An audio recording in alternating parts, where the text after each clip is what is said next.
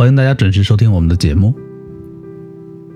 今天给大家带来的主题是幸福的轨迹。在这个分享里，你会知道我们该如何应用幸福科学来加速你的成功。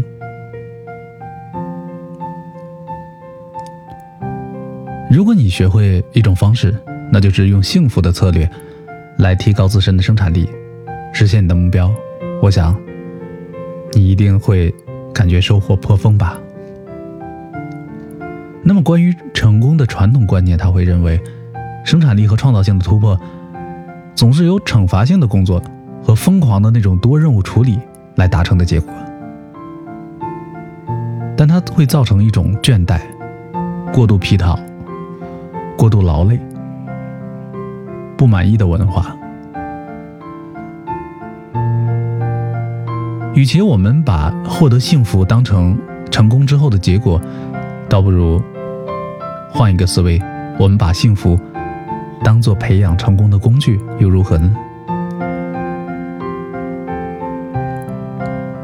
所以在今天的节目里，你将能够有机会了解到健康的能量管理、积极的自我对话，还有乐趣如何能够真正提高你的生产力，并增加你的成功。你当下正感觉缺乏创造性的产出，或者在一个漫无休止的很长的工作之后感觉到焦躁不安，亦或是你当下正在对自己的职业感觉灰心丧气、没有灵感，那么请耐下心来，好好收听一下我们今天这档节目。那么所有。想要通过幸福来提升自身生产力的人，每个进入到直播间小伙伴，我相信今天这档节目都能带来十足的帮助。可以点点关注。如果你听到哪个部分有触动、有想法，也可以在下面留言评论。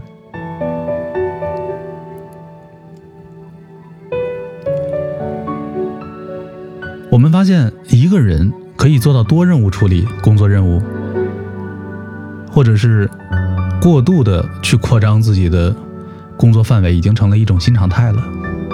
不管你是做艺术的，还是一个企业里面的高管，无论你是一个奶爸奶妈，还是一个职场人士，我相信我们每一个人的生活都被那些截止日期、会议。疯狂的电子邮件和垃圾电话塞满了。有多少人和我一样，每天早晨睁眼第一件事情就是检查一下你手机上的社交软件，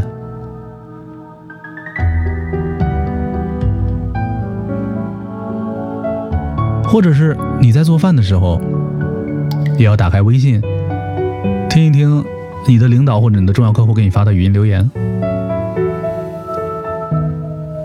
你开车的时候，左手握着方向盘，右手还要掏出手机去检查一下，呃，我要准备的东西有没有准备好？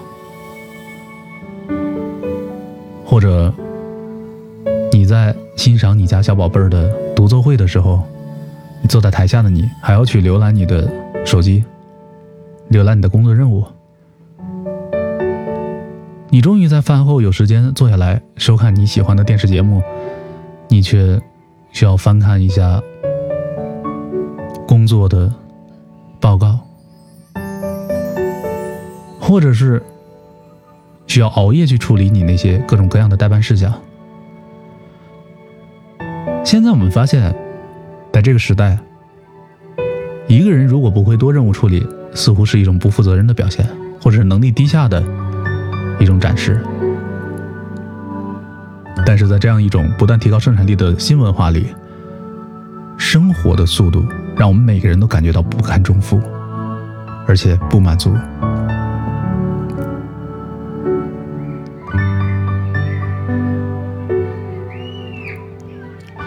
所以，这种将个人过度的扩张看成成功关键的新文化，是获得成功的六个神话般的产物。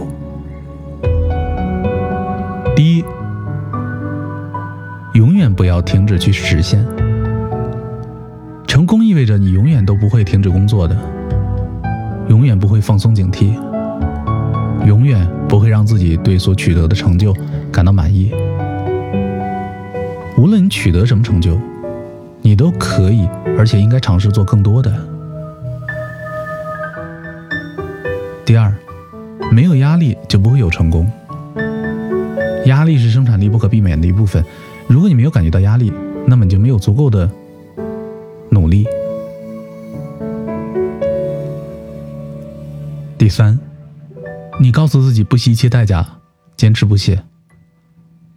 成功要求你发挥每一个能量，用尽你身上所有的资源。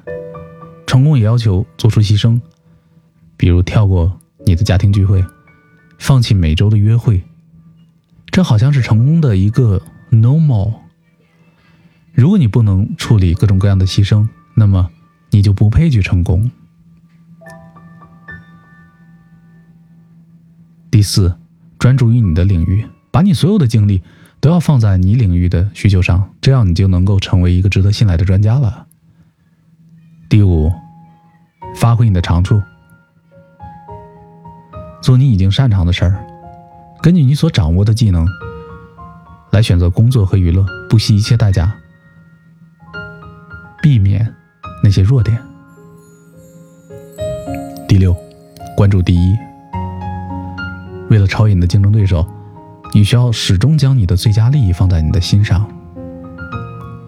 你的成功应该是你的首要任务。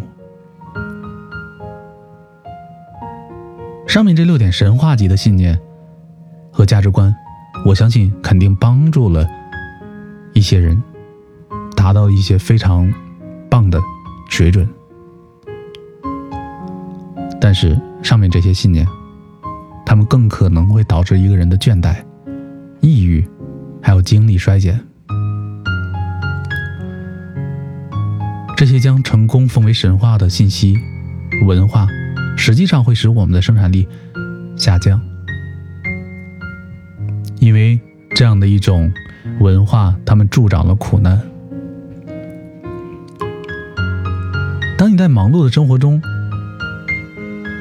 你是否感到被不断的代办事项所困呢？做你喜欢的事情，是否因为你忙于履行你的许多义务而感觉到不可能做不到？当你最终给自己一个简单的放松，或追求你喜欢的爱好的时候，你内心是不是也升起了一丝丝的内疚感呢？所以，兜兜转转。你有没有感觉到空虚或者不满足？一个不断追求业绩的文化，它假定获得幸福是成功之后的结果。但是，当幸福被视作一种先决条件，而不是最终结果的时候，你会发现人们的生产力实际上会高得更多。幸福能给人的智力上带来提升。因为积极的情绪能让我们的大脑释放出更具创造性的解决问题的能力。幸福在心理上会帮助你，因为它能够使你更快的从压力中恢复过来。幸福还能够在社交方面给你一个台阶儿。你瞧，当你感觉到满足和满意的时候，你更有可能跟你的同事还有家人。进行一个健康和有效的互动，所以综上这些原因，幸福它应该被我们当做一个成功的必要组成部分，而不是成功之后的遥远的目标。只有在你完成了那种十分困难、不可能完成的工作之后，好像我们才能享受到幸福似的。所以听到这里。也许你可能会想，那我们该如何做呢？这么多年，你的工作和生活如此的固化了的行为模式和思考方式，你应该如何去做一个转变、改善呢？来利用幸福的力量，整体提高你成功的概率呢？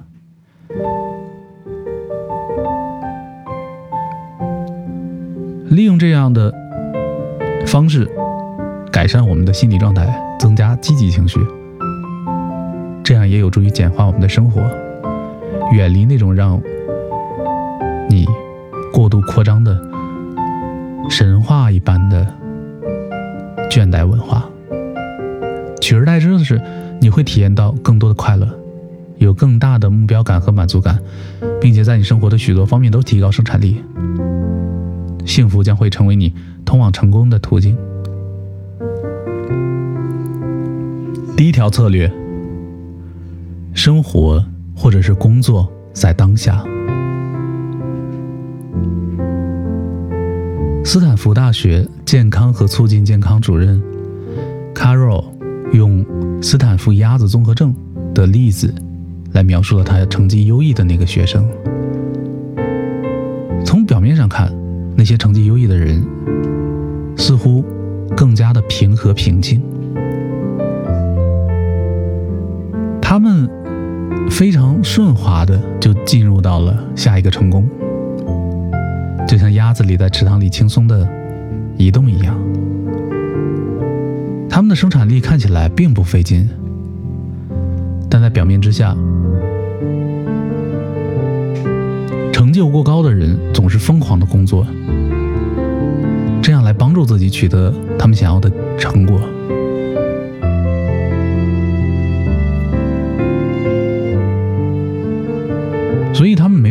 下找到快乐和满足，因为他们总是拼命的让自己走向成功的未来。那些成功的神话、错误的信念和价值观告诉你，当你把自己弄得很痛苦的时候，你就知道哦，这个方向好像是对的。大多数的高成就者，无论是常青藤联盟的学生，还是那些 CEO 们，他们都知道延迟满足的重要性。他们会选择在周五的晚上关掉电视，待在家里，来实现他们更远大的目标。本身为了达到你的高追求、高目标，延迟满足是一件好事儿。但是，当你过于专注于未来，没有办法享受当下的时候，这种心态就会成为一个恶性的陷阱。心理学家马丁·塞里格曼将这种陷阱称为“预期快乐”。预期的快乐是指追逐的快感和对未来回报的白日梦，它所带来的虚假的满足。预期的快乐可以是一种激励的工具，但它也会成为。阻止你通向幸福的障碍，比如，如果成为出版作家这样的一种幻想比实际去写作一本书更让人愉快的话，你觉得你还能真正完成你的书籍的创作吗？如果你是一个工作狂，你会忽视你的人际关系和个人健康，以期能够获得你的工作效率的提升。所以，如果过分强调你预期的快乐，它会导致你精神和情感的枯竭，它也会让你精疲力尽的。你想想，一个精疲力尽的你，如何在工作中真正的去完成一些任务呢？它会让你忽视你的关系。更讽刺的是，过量的这种预期快乐，会使你的工作效率降低。如果你认识到你的生活中有过量的期待性的预期快乐，赶紧审视一下，看看你能不能控制住自己，并跟你的现在、跟你的当下保持着联系。每天多花几分钟，注意一下你的深呼吸。当你关注自己的呼吸的时候，你更能够保持在当下。如果你在做一项快乐的活动，比如说散步或者是撸狗，你能不能将你的注意力在你当下的感官体验和情绪上，而不是乱七八糟的想法。吃饭的时候，如果你吃到一个好吃的菜品，慢慢来。还有啊，定期要让自己休息。避免电话和电子邮件的持续刺激。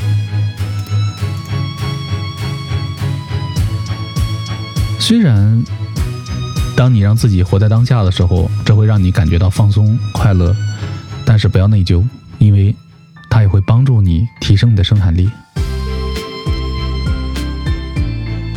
如果你立足于当下，你会提高你的能力，让自己完全集中在一个特定的任务上，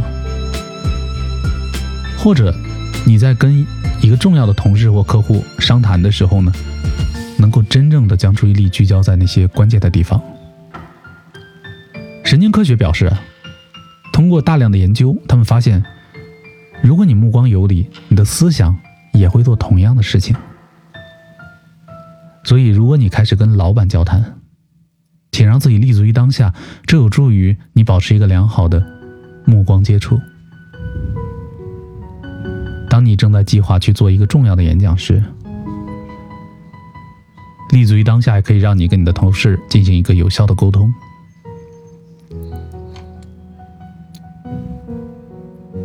第二个策略就是挖掘一下你的复原力。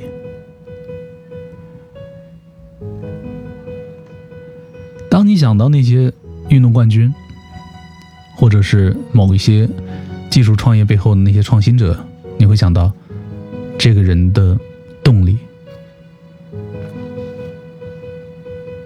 内驱力是来自于人的动机和野心的，它可以推动你去追逐你想要的东西，或者是力量。压力可以是动力的来源。如果你的公司这个季度的利润特别低，那么压力它会促进你去寻找或开拓新的市场，推动你积极的去做销售。如果你的账单表现不太好，或者有负债欠款。那么压力也会促进你去当一个斜杠青年，开辟第二份工作，或者努力获得职场上的晋升。虽然压力和动力可以帮助我们成为我们的激励因素，但是当他们导致一种持续的胁迫，他们就会变得不健康。如果你长期生活在超速和持续压力的状态下，那你的动力也会变得有害。最后的结果就是疲惫不堪，身体健康出现问题，感觉到抑郁还有倦怠。我相信看到这样的结果，你会知道它对生产力是没有半点好处的。当你通宵达旦的担心你的表现的时候，要完成你眼前想取得的销售结果，一定是非常困难的。如果你带着彻底耗尽的气氛出现在一个新工作的面试现场，我相信，在众多的求职者那里，你很难表现出你是一个有吸引力的求职者。所以，为了让你的健康驱动力不至于滑落到一个持续过度的状态，你可以退一步，评估一下自己当前的压力水平。所以，聊到这里，我希望你能记住有两种不同的压力：一种是好的压力，通常是短期的，可以帮助你实现你的目标；还有一种呢是坏的压力，它是慢性的，它会把你推入到持续的焦虑里。如果你发现自己陷入了慢性压力，请利用你的自然的复原力，利用你的呼吸的力量来放松，从你压倒性的情绪中后退一下。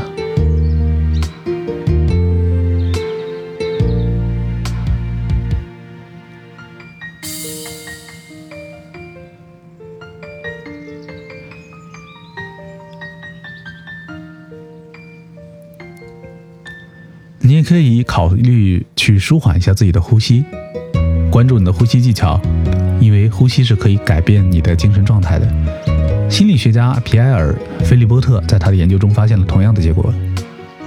他的测试对象发现，他们的情绪状态与他们的呼吸是有关系的。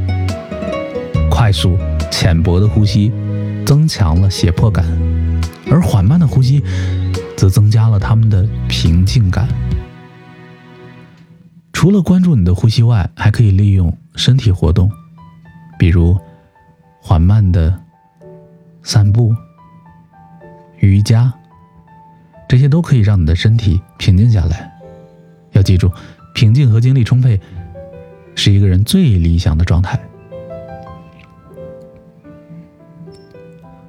当你的心态平和的时候，你更容易想出解决问题的办法，或者是创造新的想法概念。这就是为什么，当你洗澡的时候、休息的时候、做饭的时候、爬山的时候，总是能够找到那些棘手问题的答案。因为那个时刻，你的心态是平和的、平静的。所以，通过使用你的呼吸和身体来平静你的头脑，这样做不仅是在消除压力的负担，你还在为自己设定一个更高的生产力。并逐渐接近你想要的成功。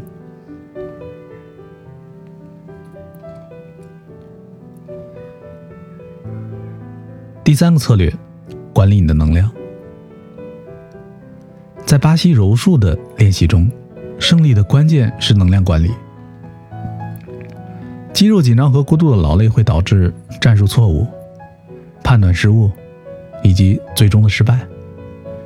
所以，一个拳手如果能够保持冷静的话，管理好自己的能量，让他在需要的时候能够得到支配，那么这个选手就更有可能去获胜。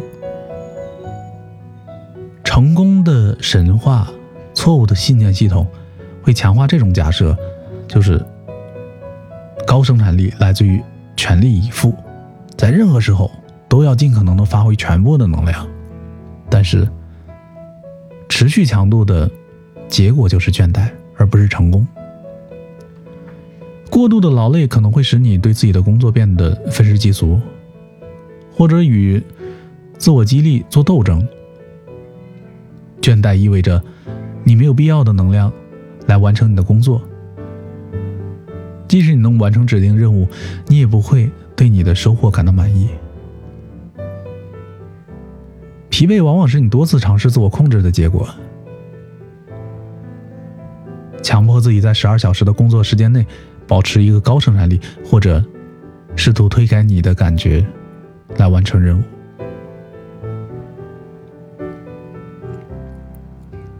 虽然自我控制会消耗你的精力，但是培养个人平静的感觉，它可以使自我控制毫不费力。当你平静的时候，更容易跟你的情绪保持距离。也会认识到你需要在什么时候来让自己放松，而不是把自己逼得太紧。最重要的是保持冷静，有助于你在自己跟你的思想活动之间保持距离。当你平静的时候，你就会减少反应，你就更有能力以有意而非冲动的方式来做事情。为了让平静成为你生活的一部分，请开始每天的冥想练习。只需要几分钟的时间，倾听你的呼吸。不要对进入你脑海的每一个想法进行逃避，而只是客观的观察你的情绪。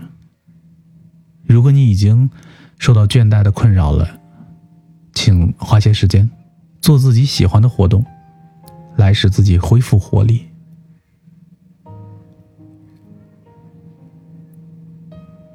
有的时候，想一想，你之所以选择你当下的工作，当时你的初心到底是什么？这也是会有一些帮助的。有时候，你工作的原因可以成为你能量的来源。不忘初心，方得始终嘛。如果你选择当前的工作是为了你的家庭，让你可以有足够的时间。跟你的家人在一起或者是你的工作是为了帮助你挣到钱去纽约或者是首尔旅游那你应该在你工作的书桌上贴上中央公园的照片。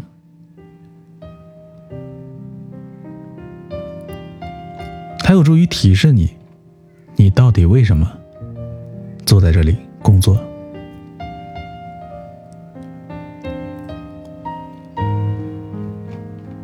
第四个策略就是什么都不做。尼古拉特斯拉在跟朋友悠闲的夕阳下散步的时候呢，他发现了旋转磁场的启示。而发现有机化合物苯的19世纪化学家弗里德里希·奥古斯特·凯库勒是在做白日梦的时候获得突破的。作家伊丽莎白·吉尔伯特在他的书和讲座中描述了许多艺术家是如何在休息的时候获得灵感的。虽然成功的神话，错误的信念。他们告诉我，突破是坚持和努力的结果。但是，你也可以通过简单的什么都不做，来获得你的创造力。下面给你列出一些方法，或者它可以为你的梦想创造一些好的创造力的基础。比如，如果你正在为一个和工作有关的问题而苦恼的话，那你就多样化一些，比如说花点时间进行完全不同的工作，完全不同的活动，比如去地下室画画、洗洗碗，或者立刻出去跑步。一种新的活动可以打破你的旧的思维模式，让你摆脱困境。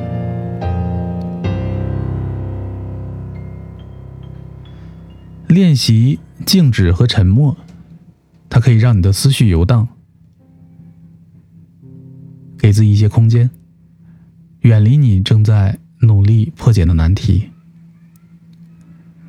如果你能够让自己的头脑休息一下的话，相信新的方案。很快就会出现。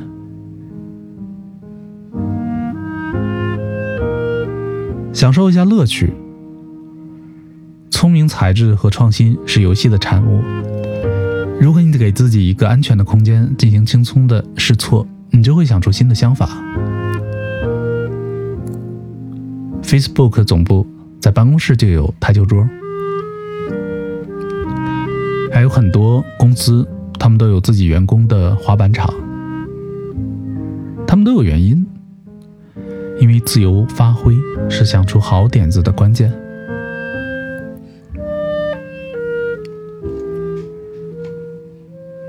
第五条策略：善待自己。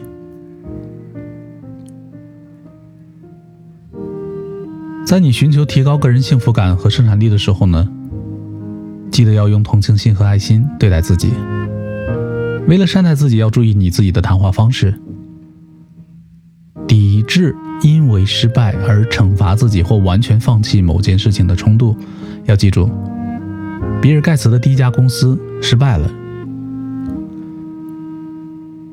而苏斯博士的第一份手稿被拒绝了二十多次。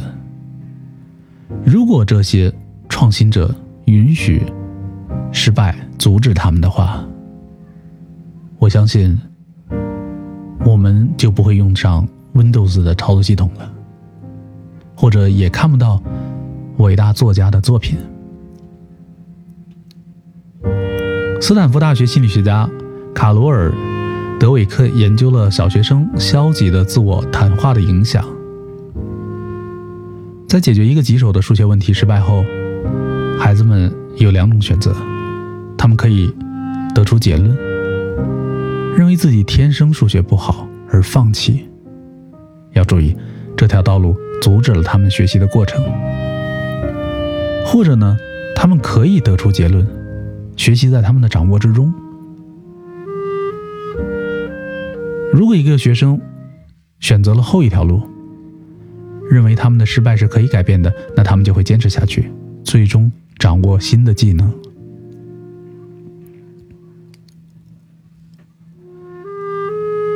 个人信念可以成为自我实现的预言。如果你相信自己是最差的，你的表现就会达到这种低预期。但是，如果你能够相信自己有能力发展和提高，你就更有可能突破逆境，学习新技能，提出新想法。真正的成功，重新要求你相信自己是最好的，并在你没有立即完成目标时，给自己一点松懈。阿尔伯特·爱因斯坦写道：“失败只不过是成功的过程。”提醒自己，即使你没有立即成功，你仍然是有价值的。有能力做伟大的事情，这种自我同情的结果将是长期满足和长期成功。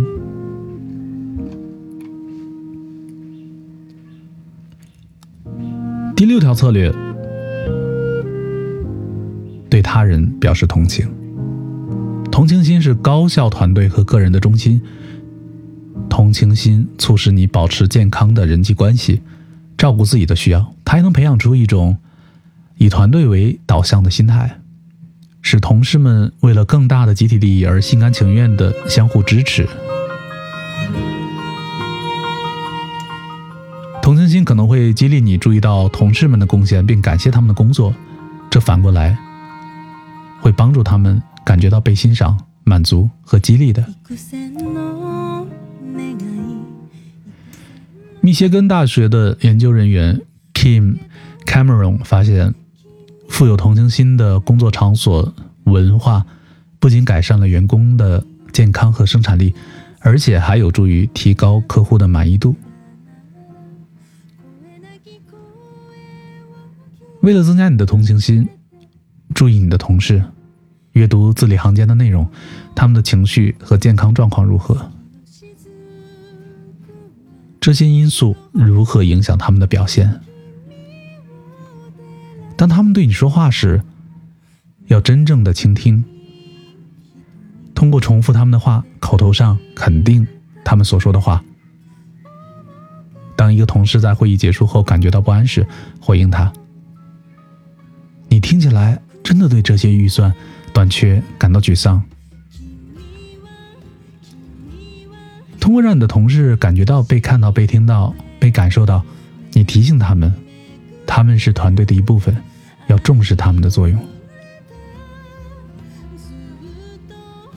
要相信对你的同事表示同情，最终会增加他们的快乐和他们的生产力。我相信，在这个集体中的你也会因此而受益。最后，让我们总结一下：成功不一定是一个痛苦的惩罚性的旅程，幸福。也不一定是一个遥远的目标，相反，利用幸福的力量来提高你的生产力吧，提高你的个人的平静感，你的娱乐时间，还有你的自爱，这样减少压力，对自己感觉良好，并培养出新的想法。当你的内在生活有积极定义的时候，你的行动。也将是积极的，允许自己快乐，并让它引领你走向成功。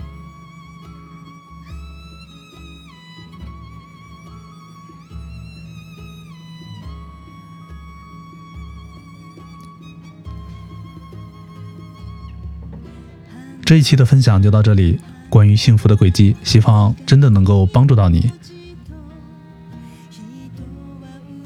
也祝你能够借由着这份幸福，真正的取得你想要的成功。如果你喜欢我们的节目，可以点赞、留言、评论，来帮助我改善。那么下期再见。